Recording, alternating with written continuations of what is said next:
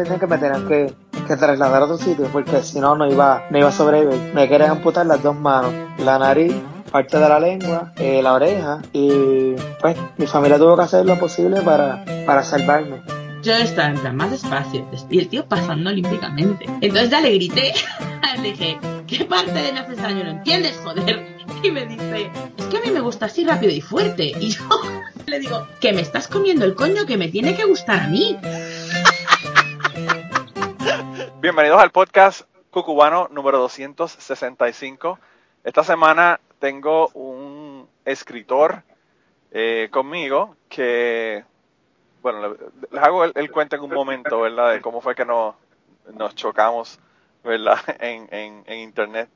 Eh, no un choque desagradable, sino un choque agradable. Pero él es, él es escritor, él es autor de cuentos, novelas, hace reseñas literarias, obras de teatro. Eh, su novela eh, fue seleccionada como mejor novela del, del Pen Club en Puerto Rico y bueno, él tiene un montón de, cosas interesantes. Yo, si ustedes quieren leerlas todas, ¿verdad? Porque no las voy a decir todas, pueden ir a la descripción de este episodio y las van a ver todas y van a tener todos los enlaces de cómo conseguir sus libros y todo lo demás. Pero esta semana tengo conmigo a José Borges. ¿Cómo estás, José? De lo más bien, muchas gracias, Manolo. Un placer. Mira, para contarle un poco a la gente cómo fue que nosotros nos, nos encontramos, eh, en Twitter yo puse un, una, un tweet, ¿verdad?, sobre los boletos que están dando en el municipio de Guaynabo, en Puerto Rico, boletos de tránsito, eh, que uno puede no pagarlos si uno hace una oración, ¿verdad? Entonces yo puse que eso es totalmente en contra de la constitución de Puerto Rico, porque eso es un, oficial, una persona que es un oficial del gobierno, eh, básicamente promoviendo una religión o empujando una cuestión religiosa. Y tú comentaste que eso es como que en Puerto Rico no hay, no hay separación de iglesia y Estado, y yo estoy totalmente de acuerdo contigo. Eh, pero mi contestación fue que, que pues, las cosas están cambiando un poco. En el Departamento de Educación hubo un, caso recientemente en donde dejaron de, de, promover religiones, ¿verdad? Y luego de que, de que yo vi eso, yo dije, déjame ver quién es, déjame ver quién es este hombre, ¿verdad? Para enterarme, ¿verdad? Y le di clic a tu profile y me gustó tanto que decidí invitarte al podcast para que tú veas cómo son las cosas. Eh, leí un escrito que tuviste sobre Van Halen, que, mano, de verdad que yo como tú estoy destruido con la muerte de Eddie Van Halen. Eh, y, me tocó porque parece que tú y yo somos contemporáneos y, nos gustaba más o menos la misma música. Eh, ¿qué, qué, cuéntale a la gente más o menos lo que dijiste en ese, en ese artículo que escribiste en tu blog sobre, sobre la muerte de Eddie Van Halen. Eh, era básicamente una reflexión acerca de cómo, cómo me hacía sentir a mí la muerte de alguien que uno idolatraba en su momento. Sí. Eh, pues, ¿sabes? Aún así, hoy día, pues apenas escucho la música de, Van Halen porque me parece mayormente, en cuanto a la letra y eso, mayormente juvenil. Pero en su momento, cuando era un, un adolescente, pues claro, me encantaba y la cuestión que hacía con la guitarra y eso me, me, gustaba un montón y, ¿sabes? La, que uno a esa edad, por lo menos en esa época, uno se pasaba que no, que si esta banda es mejor que el otro. todo el mundo tenía, todo el mundo tenía una banda y peleaba con el resto de la gente por, por cuál era la mejor, ¿verdad? ¿Cuál era la mejor? Al final eso no, no, tiene nada que ver. Pero era esa reflexión y el, el, el, gallito mío era, era Van Halen. Era Eddie, era Eddie, era Eddie. Pues tú sabes que, yo no sé si tú supiste, pero salió una, una noticia recientemente, uh, tan reciente como los últimos dos días, algo así, de que el tipo tiene miles y miles y miles y miles de canciones grabadas que no salieron y están diciendo que van a empezar a sacarlas poco a poco. Así que, y que, y que no tiene nada que ver con la propuesta de él de lo que él hacía tiene world music, tiene otro montón de géneros de cosas que, que a él le gustaban, pero que sentía que estaban como que encajonados en una cosa y por eso nunca la sacó y que ahora van a salir. Así que quizás redescubras a Van Halen y te guste cuando empiezas a, escuchar el reggae de Van Halen, ¿no? Sí, no, mira, incluso yo estaba, eh, ¿sabes? Una vez murió, pues como que me puse a revisitar eh, lo que había, los discos del viejo y eso. Y sí, ahí uno redescubre algo. A mí lo que me, me pues ya hoy día la, letra no me cuajaba mucho. era escrita por David Lee Roth, que más infantil no podría. No, y Billy Roth se fundió. Billy Roth se fundió como en el 90 y, todavía está fundido por ahí por el mundo. Pero, o sea, en su momento era, era chulo. Eh, y sí, había escuchado eso que, que habla, que tiene como una bóveda ahí de miles de grabaciones, que será interesante en su momento cuando la saque. lo que, me llamó la atención es que son otro, es otro tipo de género, ¿verdad? ¿Perdón? A mí lo que me llamó la atención fue que es otro tipo de género, ¿verdad? No es solamente el metal que él tocaba normalmente, o el hard rock. Por eso, que eso me, me, está interesante, que tiene... Que él, él, era un tipo que le encantaba inventar, pero no publicaba lo que inventaba. Entonces, eh, será interesante si esos inventos salen a la luz. Depende de quién esté eh, a cargo de eso. Sí, justamente el hijo es el que, el que había hecho el comentario de que esa música iba a salir y qué sé yo, pero pues no sé. Yo, o sea, otra persona que también murió y tenía un montón de cosas era Prince, pero Prince, la razón por la que no la sacaba es porque no consideraba que estaba a la par de la calidad de que él quería, entonces, no sé, puede ser que, puede ser que sea, como dice eso, eso que mencionas es esto bien bien típico de muchos artistas. Incluso conoce a Franz Kafka, ¿verdad? El de la metamorfosis. Sí, sí, sí. Eh, sé que de él se habla mucho, que él no quería que le publicaran las obras y que el amigo la publicó de todas formas y por eso es que hoy día eh, sabemos de Franz Kafka. esa historia es medio cierta, pero eh, ha sido exagerada. la verdad es que la metamorfosis se había publicado junto a muchos de sus cuentos mucho antes en Praga. O sea que ya, ya la había publicado en el momento de su muerte. Él lo que le había dicho al, al amigo era que no publicaran las obras que tenía inconclusas, que son las tres novelas que él tiene, esto, América, El Proceso y otra que no recuerdo ahora mismo.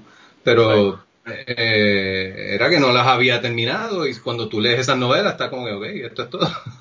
sí, eh, eh, no sé, yo pienso que puede ser algo bueno, pero puede ser algo terrible también, que no diga como que wow. que muchos desaciertos tiene una persona para tener 30 o 40 aciertos, ¿verdad? también. El otro es esto, Harlan Ellison, eh, el escritor de ciencia ficción. Él hizo como un testamento o algo así. Estoy eh, parafraseando y, y, casi inventándome esta historia, pero es verídica. en esencia es verídica de lo que voy a decir. Eh, el, por contrato prácticamente esto forzó a que su, su esposa o ser querido sobreviviente o ejecutor de su de su este, eh, estado, lo, lo, bienes, lo que sea, quemara todas sus obras eh, antes de que alguien le diera con publicarla.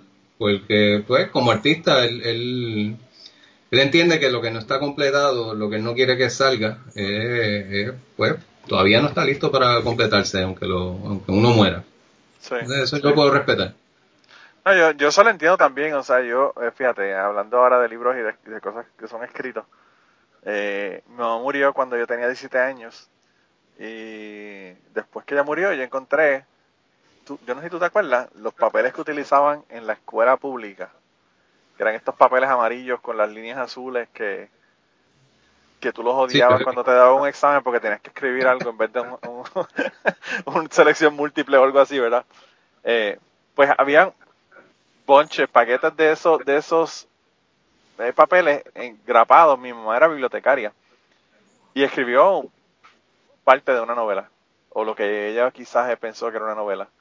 Y fue súper interesante a nivel personal, ¿verdad? Yo poder leerlo y ver a mi mamá, especialmente porque ella murió cuando yo era súper joven y pues no tuve la oportunidad de compartir más que 17 años con ella.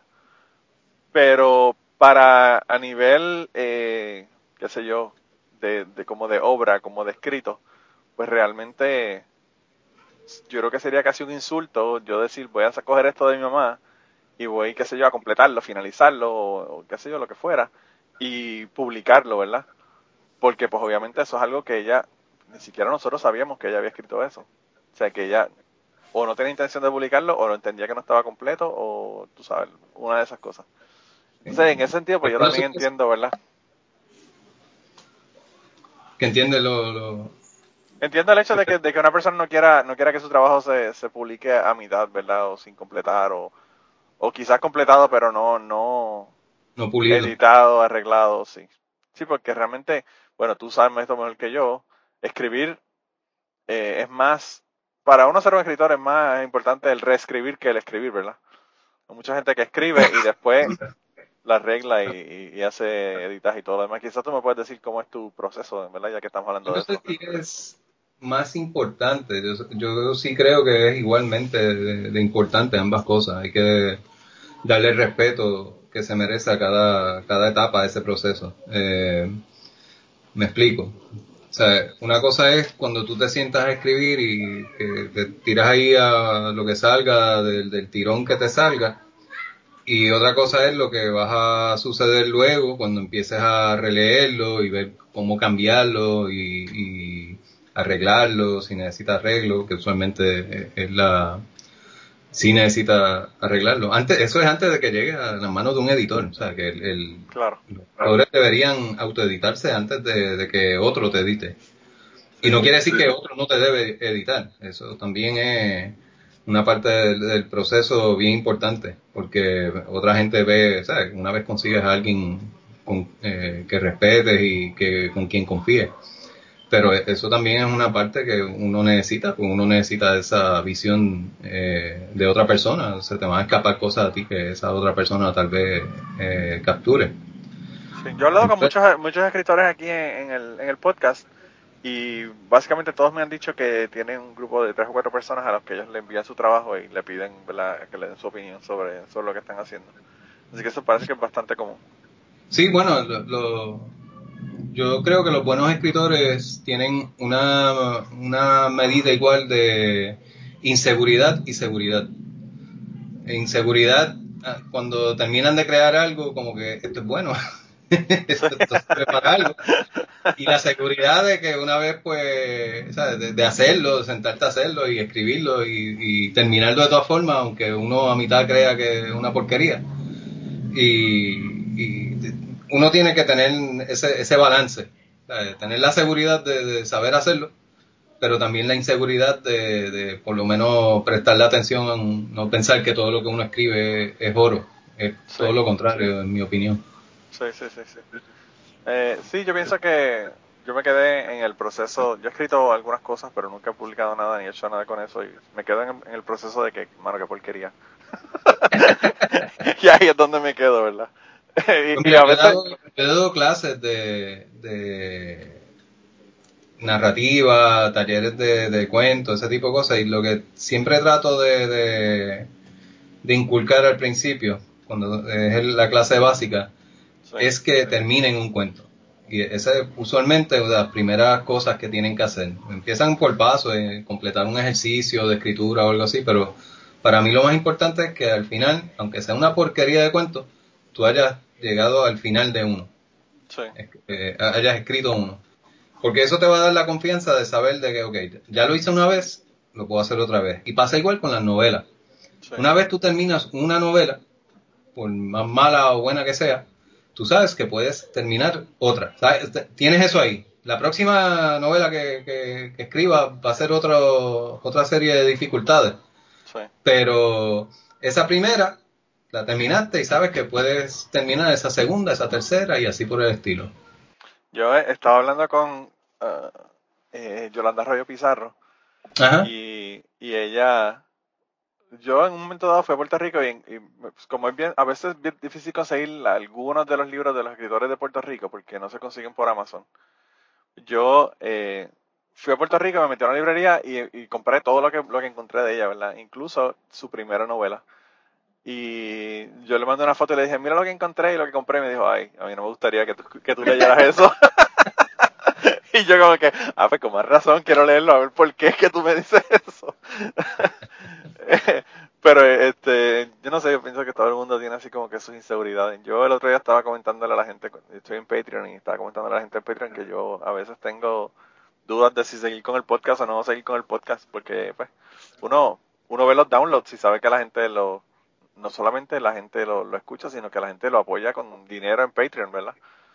Pero pues uno, uno siempre tiene las dudas de, de, esto le gusta a la gente, que esto yo lo, no sé, esto quizás es una masturbación mental que estoy haciendo aquí con el podcast. A pesar de que llevo 10 años, ¿verdad? Con, con el asunto, pero pues eh, yo creo que todos, yo creo que todos tenemos dudas. Pero mira, entonces, háblale a la gente de, de, tus libros, ¿verdad? Yo, como te dije antes de comenzar a grabar, me leí eh, el cuento que tienes en, en, Kindle de que se llama El desahucio y conseguí eh, esa antigua tristeza. El de Fortaleza no lo he comprado todavía, pero eh, el único que he podido leer es El desahucio porque es un cuento y es corto y esto lo, estamos planificando en menos de una semana la, entrevista, pero pero de verdad que me gustó, me gustó mucho el cuento, pero quiero que le hables cómo fue tu proceso, si toda tu vida pensaste que ibas a escribir o si fue algo que salió en un momento dado, eh, surgió, ¿verdad?, en tu proceso de, vida o cómo fue el asunto. Pues mira, eh, e, es, complicado, pues yo desde siempre, desde que tenía como cuatro años, escribía. Y así escribía, cogía una libreta y escribía una letra un montón de veces y eso era un cuento y se lo leía a mi mamá. no estaba leyendo nada, porque no sabía leer pero sabía escribir la letra E y ese era la, el, cuento, la, letra E repetida y entonces yo le hacía un cuento a, mi mamá. Y pues con el tiempo, cuando empecé a, aprendí a escribir y eso, pues trataba de escribir cosas, pero como que nunca terminaba. estamos hablando que tenía 10, 12 años, no tenía de qué escribir. Claro. Eh, pues, después me metí a, fui a la universidad, quería ser piloto, eso no resultó, eh, porque me dormía mientras estaba en la cocina, así que... Eso no es una buena, una buena cosa que le pase a uno si uno está en un avión, ¿verdad? Sí, decidí por otras opciones. en un carro, en un carro es malo, pero yo no me imagino lo, cuán más malo debe ser en un avión. Bueno, hay menos aviones en el cielo que carros en la, en la Tierra, así que si lo pones piloto automático quizás. No es lo que uno quiere. Sí. Y no había piloto automático, así que pero eh, pero en, la universidad como que escribí un par de cuentos y se los pasaba a los, amigos míos y les gustaba, pero ahí quedó. Nada, pasaron años eh, después de de salir de la universidad, pues trabajé como mesero y trabajé como en restaurantes y hoteles. Y ya medio hasteado de todo eso, pues cogí un taller de cuentos con el doctor Luis López Nieves, que fue quien escribió Seba. Sí, sí. Pues, y eso como que me cambió. Y fue lo mismo pude terminar un cuento una semana para otra y, o sea, era un cuento malísimo.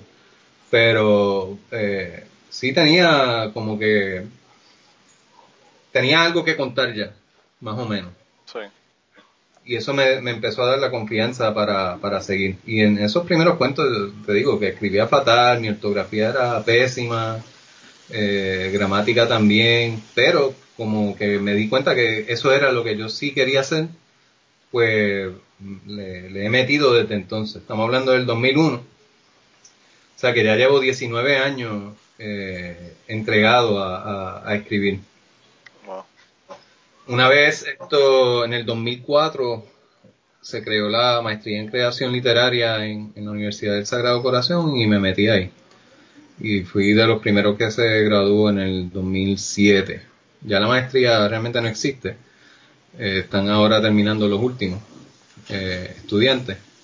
Pero sí fue como ese, esa maestría fue un como un resurgir en la producción literaria de Puerto Rico. Pues mucha gente eh, de diferentes aspectos, aspectos de la vida o diferentes lugares de pues de lo que es la sociedad puertorriqueña, no solamente del ámbito universitario. Eh, sí, del ámbito académico. Tenían el deseo de escribir, como que se reunieron ahí y empezaron a, producir cosas y cosas diferentes, yo creo. Y también trataban de, de, aún el sol de hoy, de trabajarlo como una profesión eh, artística, pero una profesión de la cual uno quiere vivir.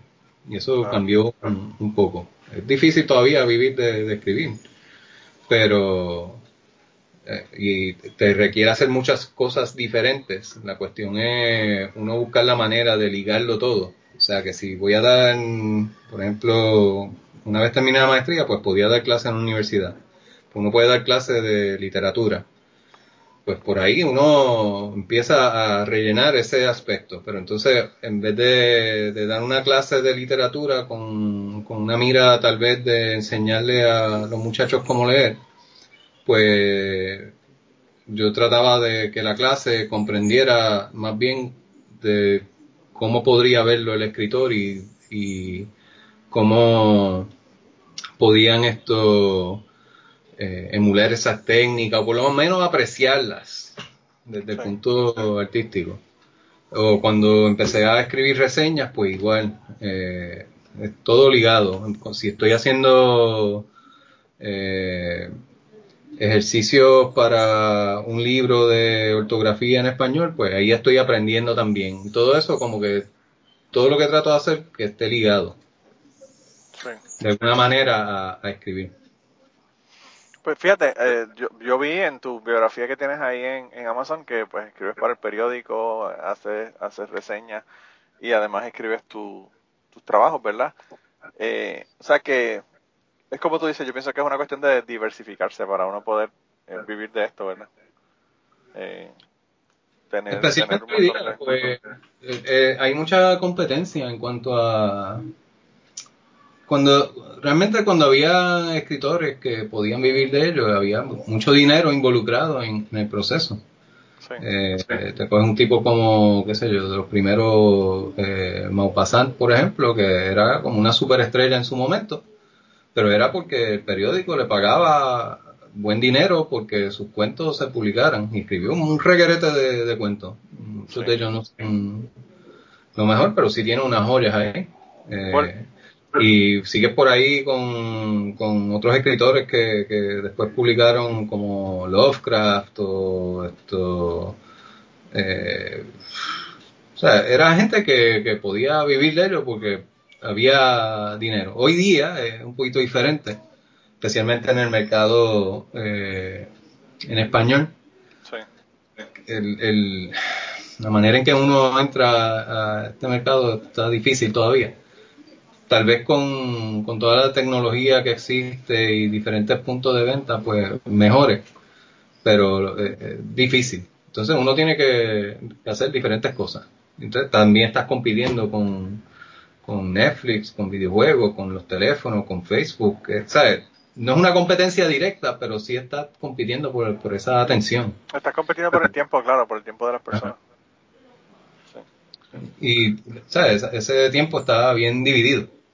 Y le pasa a todos los medios de, de, comunicación y entretenimiento. Siempre están eh, compitiendo. El arte siempre está compitiendo con, con eso.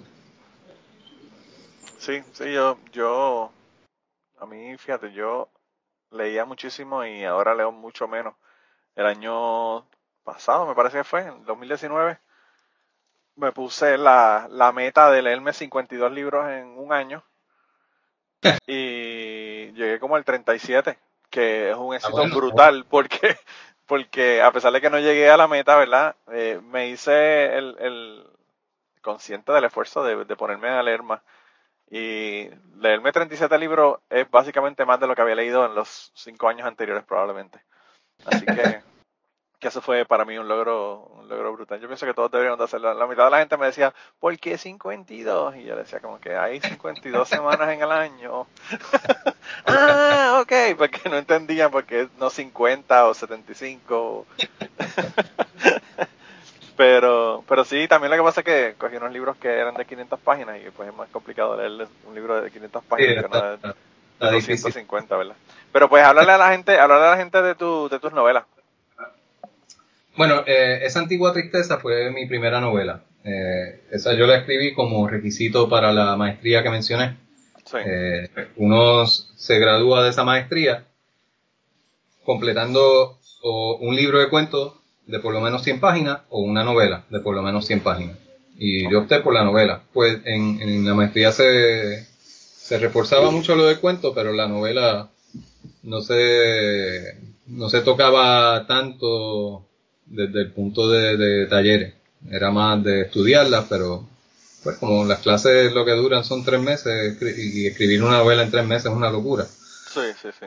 Como que no, o sea, una, una cuestión de tiempo que no, no funcionaba. Pero, pues esa fue mi, mi, mi tesis. Yo desde que había entrado en la, la maestría ya yo tenía el personaje en mente de, de qué iba a ser. Porque había escrito un cuento no, y este no sé si fue para la maestría, yo creo que no, que era para uno de los talleres de cuentos que no, no tenían eh, valor académico oficial, sino era un, taller esto suelto. Pero había, había creado este personaje que se llama Eliazar. El personaje ese que aparece en, los cuentos primeros, que no he publicado, ni creo que publicaré, eh, es totalmente... los, dejaste, los dejaste en el testamento de que los quemen cuando te mueras. Sí, sí, sí. El, el, disco duro y lo quemen, lo echen al mar, qué sé yo, lo que funcione.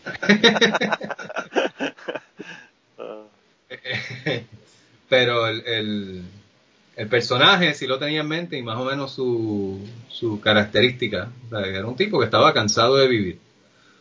Y, y entonces lo traje a, a, a la novela es un tipo que está cansado de vivir, pero el, problema es que él es inmortal. Entonces, eso le trae unas complicaciones. Y el por qué y eso no, no voy a entrar en detalle porque no, no quiero arruinárselo a alguien. claro, no le des spoilers a la gente.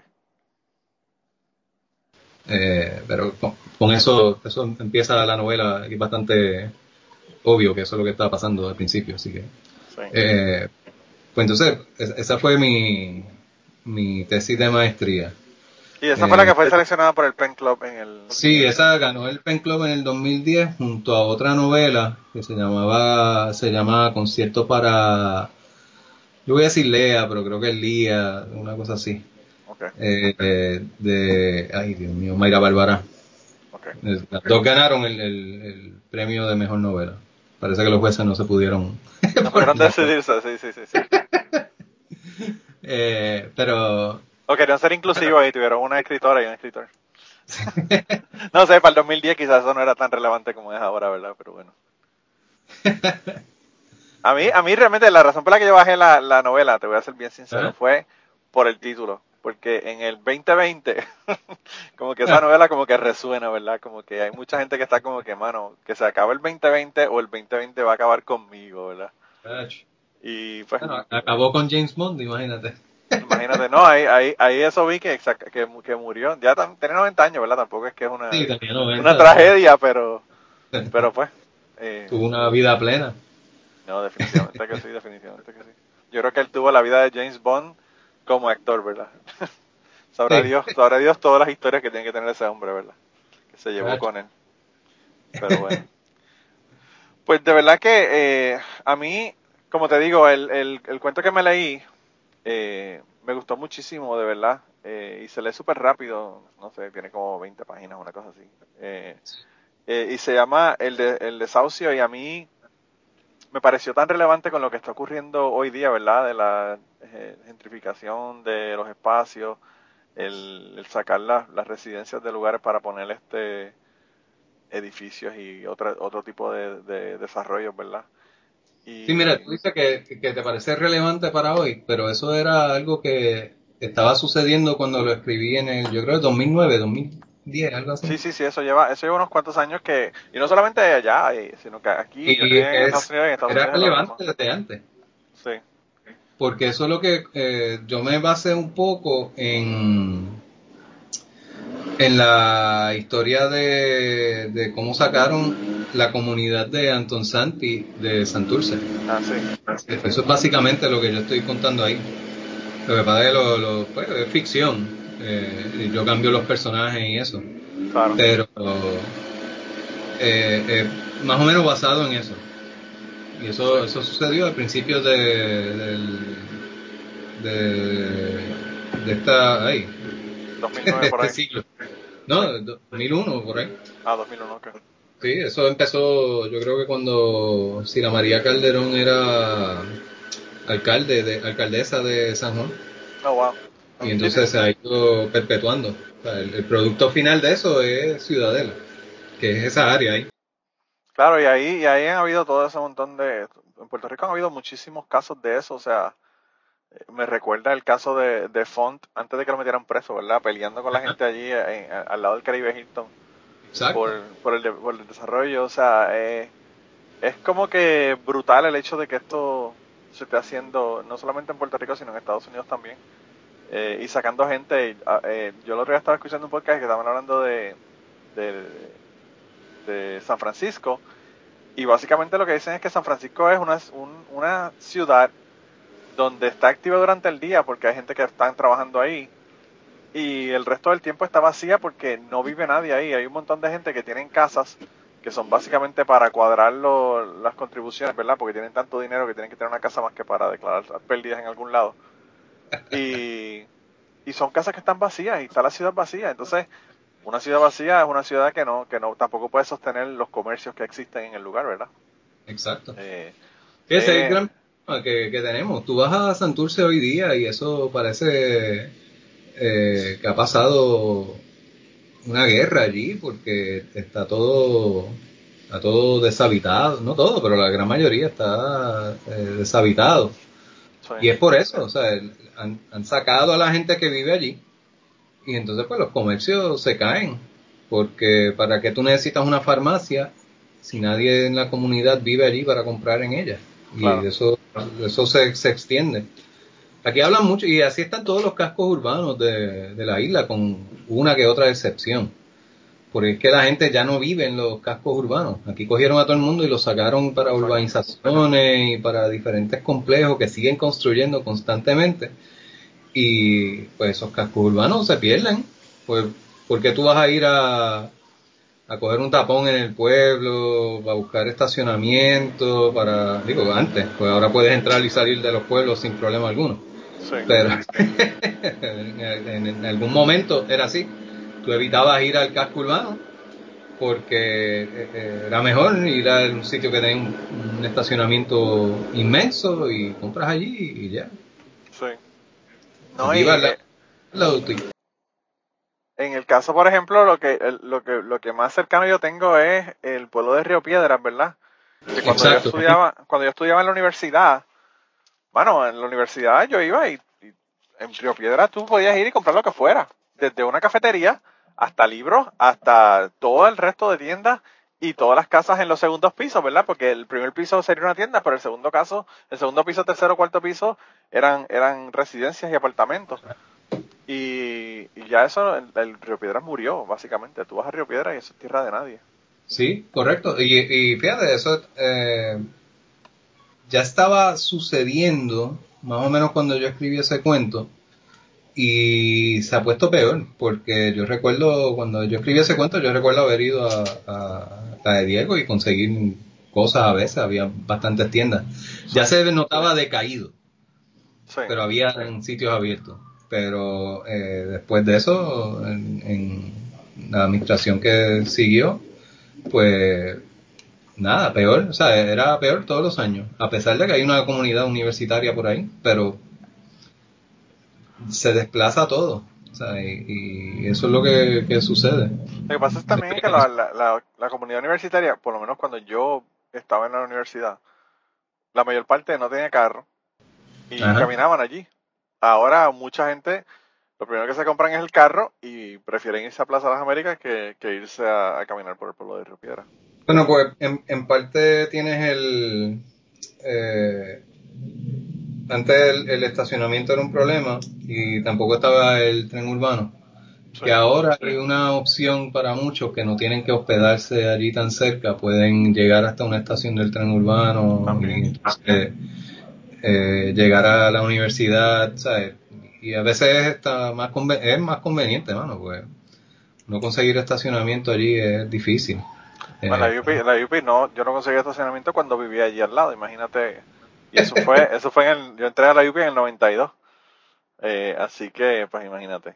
Ahora me imagino que será todavía peor, ¿verdad?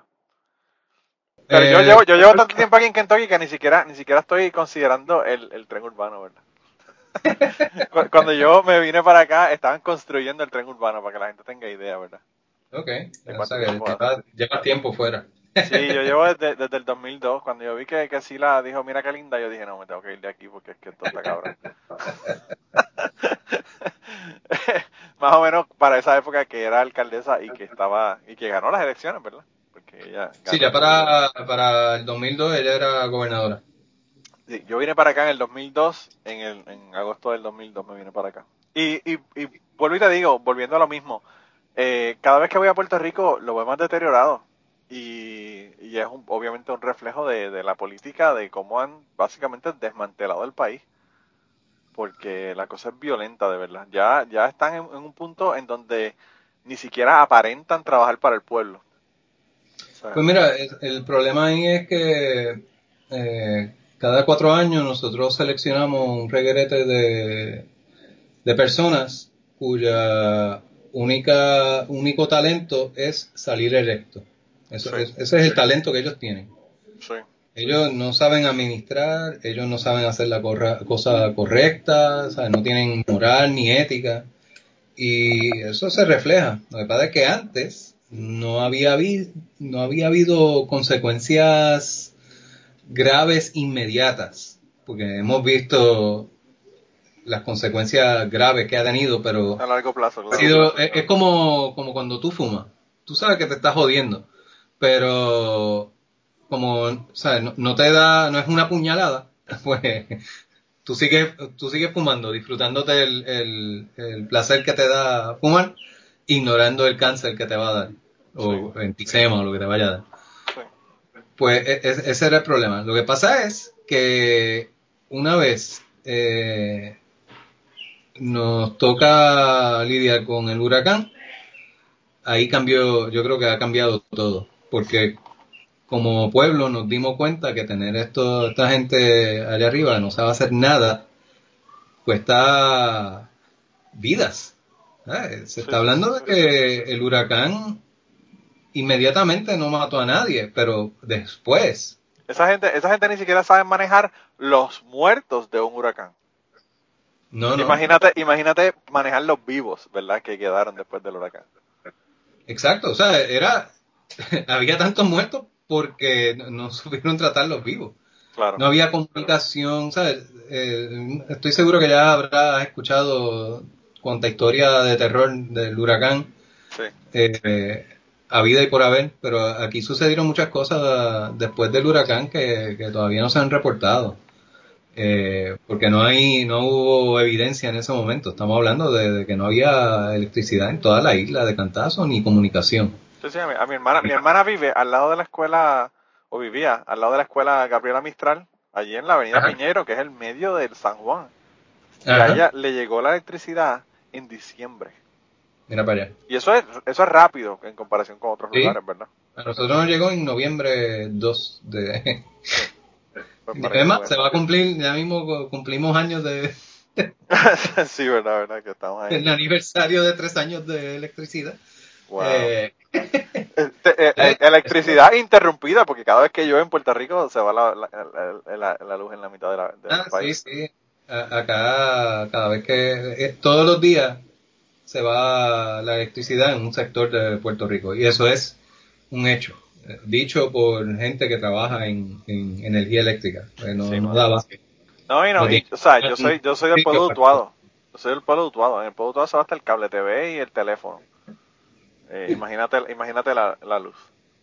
en el pueblo todavía hay lugares en donde la carretera está en tierra y cada vez que llueve se va.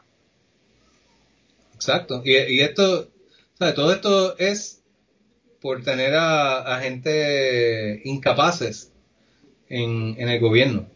Entonces, en parte, mi segunda novela, y mira cómo voy a atar esta cosa aquí con... con... tremendo segue, tremendo segue, me encanta. Me encanta. Para que aprecies esto. te, voy a, tener que coger de co eres tan bueno en esto que te voy a... en mi segunda novela, que se llama Fortaleza, eh, parte de, lo que me motivó a escribirla era esa preocupación por el país. Claro, yo me inspiré eh, luego de que ganara Fortuño en el 2008. Para mí eh, esa ha sido la administración más nefasta que ha tenido Puerto Rico, fue esa.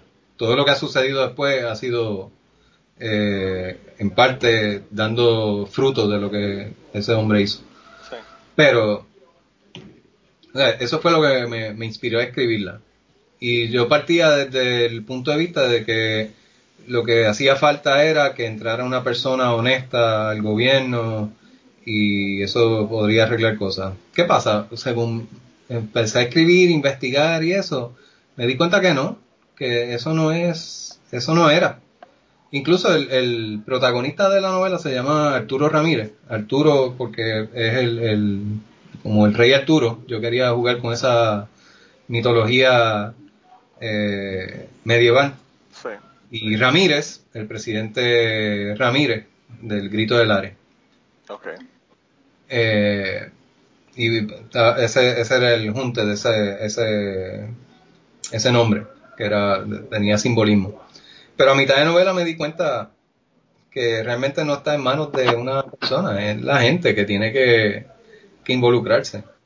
Y eso lo vimos después de María, ¿sabes? Si nosotros nos sentábamos acá a esperar a que el gobierno local o el, eh, los Estados Unidos actuara, eh, esta sería una isla de 2.000 muertos. Bueno, no, no iba a pasar nada. Hermano, es que, es que cogemos de pendejo hasta, cogemos de, cogemos de pendejo hasta los nuestros. Sí. Tuviste muchas comunidades que, que se unieron. Hay varios ejemplos, empezando por esto, Casa Pueblo en, en, Adjuntas, eh, la Mariana en Humacao, se de otra en Aguada, y hay unos proyectos chéveres que están saliendo de ahí. Y es esto, comunidades que se están juntando para, para echar para adelante, indiferente a lo que haya gobernando. Pero también va a requerir, porque esta cuestión de que tu deber democrático es cada cuatro años ya, eh, yo creo que ya eso eh, debe enterrarse. Eh, más gente buena y capaz va a tener que involucrarse en las cuestiones del gobierno y, tratar de aspirar a, puestos, no solo políticos, pero puestos en, en agencias de gobierno pues y en asambleas municipales y en otro tipo de cosas, ¿verdad? Sí, bueno, asambleas municipales hace falta una buena reforma. Eh, el problema que tú tienes con las asambleas municipales es que quien sale usualmente, yo diría con el 98% de las veces, son una cifra, una estadística falsa, pero tal vez aproximándose a la certeza. Sí. Eh, eh, la mayoría de los casos de las legislaturas municipales, recuerda que el, que sale alcalde es el que escogió a los legisladores. Entonces se convierte en un, sello de goma. Por ejemplo, en Guaynabo, mi esposa es legisladora municipal por el, el PIB en Guaynabo. En Guaynabo son esto, creo que 18 legisladores. Uno del PIB, dos de populares y el resto PNP. Pues ¿Qué, oposición hay ahí? Los que están del PNP están atados al, alcalde. que él, va a estar después y si no le gusta que uno votó en contra de, algo que él hizo, pues le hace la vida cuadrito, no lo ponen en, comisiones y 50 mil cosas. Sí, sí, sí. Entonces, básicamente supeditado al poder del alcalde que... Sí, pues entonces no es, no es una legislatura, no es un cuerpo realmente eh, aparte, es solamente el nombre que es aparte. Tú lo que tienes ahí es un sello de goma. Los alcaldes en Puerto Rico son prácticamente monarcas. Al punto que muere uno y enseguida quieren ponerle el, primer hijo que tenga. claro. Yo había comentado en el podcast sobre eso, de que en Puerto Rico hay unos cuantos apellidos que se repiten, ¿verdad? Como, como aquí pasa en Estados Unidos también, porque están los Clinton, están los Bush, o sea, es, como que un montón de apellidos que se, que se repiten y que esos apellidos no son los apellidos del, del populacho, del, de la mayoría, ¿verdad? Son eh, cosas como Fortuño, como Fonalledas, como como Ferré, como Rangel, como, eh, tú sabes, esa, ese tipo de apellidos que, que son de una gente específica, ¿verdad? En el, en el pueblo de Puerto Rico que no representan eh, los Rodríguez o los o los, qué sé yo, Montalvo o cualquier otro apellido ¿verdad? del pueblo. Y yo estoy seguro que eso se da en todos los lugares, son parte del caudillo. Cuando eh, la mayoría de los países estaban fundando, siempre había familias que, estaban bien posicionadas. Claro. Antes, antes y después de, su independencia. Eh, y aquí sucede lo mismo, aquí no, no hemos tenido independencia. Pues fíjate, yo... yo Pero si nos eh, quedamos con los caudillos. Ah, no, el, el, caudillo, yo no sé, es una cuestión, aquí eh, hasta los Estados Unidos están con el asunto del caudillismo ahora, que eso yo pensé que en los Estados Unidos no iba a ocurrir y, y mira, mira la sorpresa que nos ha dado Trump, ¿verdad? Bueno, Trump, antes de eso Clinton y Bush, eh, y nada, vete a Nueva York, esto, los Rockefeller. Ah, Ahí tú tienes un montón de, de, cosas controladas por esa familia que lo hacen calladito, pero lo hacen. Los Rockefeller estaban, los Rockefeller estaban beneficiando de ambos lados de la guerra. En, en, los 40, eso, eso, ya hace casi un siglo. Y, y desde, desde ese momento ellos estaban vendiéndole vendiéndole eh, petróleo a los dos lados de, de, la guerra. Era como que, ah, después que después que sigan peleando y usando petróleo, a mí no me importa, ¿verdad? Yo le vendo a los dos lados. Eh, es increíble, es increíble. Pero yo, fíjate, no, no, iba, no, iba, no iba a comprar el Fortaleza, pero ahora lo voy a comprar. Es que la, la, palabra Fortaleza me da como una aversión, ¿verdad? Eh, por lo menos no le pusiste resiliencia. Fíjate, eh, es esto, sí, chacho. Eh, Esa es la nueva palabra, ¿verdad? Cuando, yo estaba escribiendo la, la novela, esa palabra todavía no estaba en el, en el ojo público.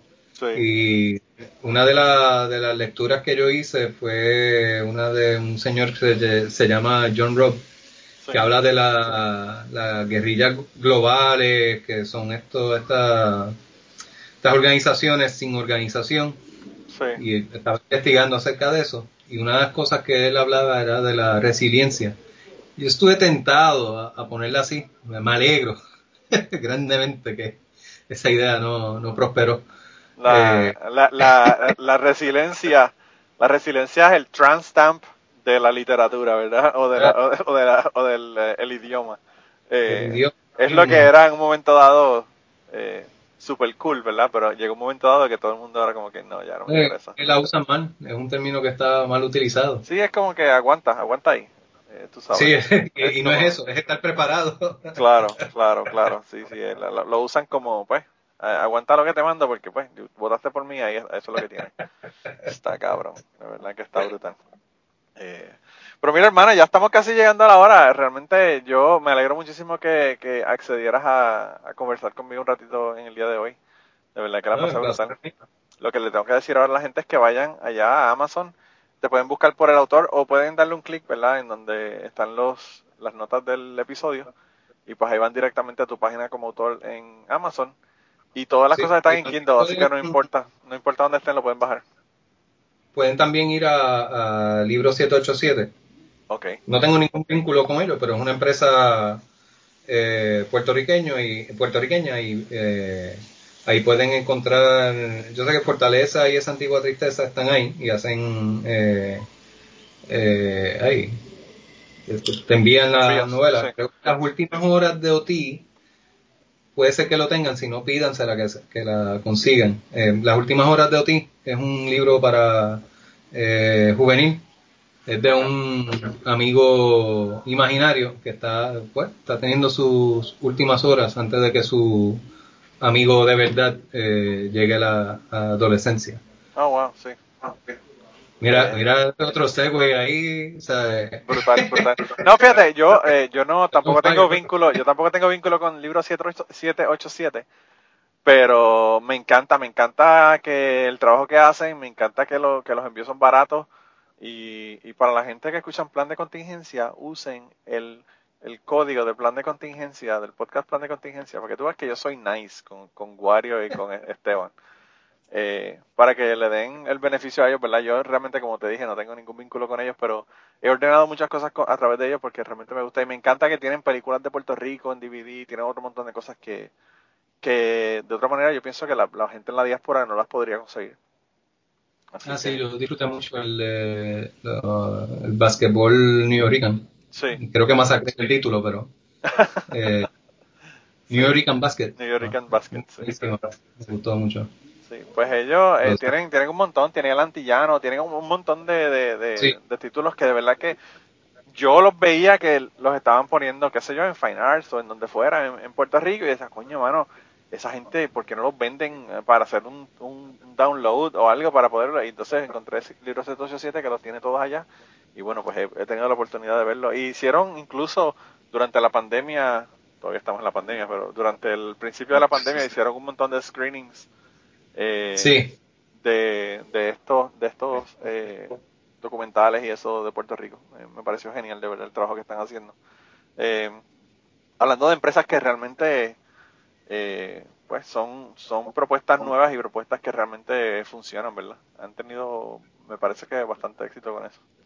Así que nada, lo consiguen, los libros lo consiguen en Puerto Rico, las personas que están en Puerto Rico, los que no en libro 787 y los que sean así weird como yo que quieran escuchar leerlos en Kindle, pues pueden allá bajarlos en Kindle directamente. Sí, no, es una opción y buena también. Eh, a mí, yo leo mucho también en, Kindle, usualmente es por la, inmediatez. Sí, yo, yo lo, lo tengo por la inmediatez y porque, porque puedo tener un montón de libros. Yo, yo generalmente, mi problema es que leo tres o cuatro libros a la misma vez. Y pues es mucho más fácil tener tres o cuatro libros en un Kindle que tres o cuatro libros y estar cargando para arriba y abajo con tres o cuatro libros. que es lo que voy, que es lo que voy a leer. Pero de verdad, mano, eh, gracias por estar aquí conmigo hoy. La pasé brutal. Eh, y a la gente, pues vayan allá y compren los libros. Chévere. Pues gracias. nos mantenemos en contacto por, por internet. Eh, Así será. y si quieres, si tienes algún libro o alguna cosa que quieras hablar en el futuro, pues sabes que esta es tu casa cuando quieras volver. Chévere. Pronto habrá más. ah, bueno, pues perfecto. Eso, eso, eso me interesa. Eso me interesa entonces. bueno, pues nada, cuídate un montón. Gracias. Ok, bye. Chao. Y antes de terminar esta semana, queremos darle las gracias a las personas que nos han ayudado con el podcast. Raúl Arnaiz nos hizo el logo y a Raúl eh, sus trabajos los consiguen en homedecomic.com. Así que dense la vuelta por allá y chequen los trabajos de, de, Raúl que están brutales. Y la canción del podcast la canta Maida Belén con Rafaelín en la guitarra y Kike Domenech en el 4.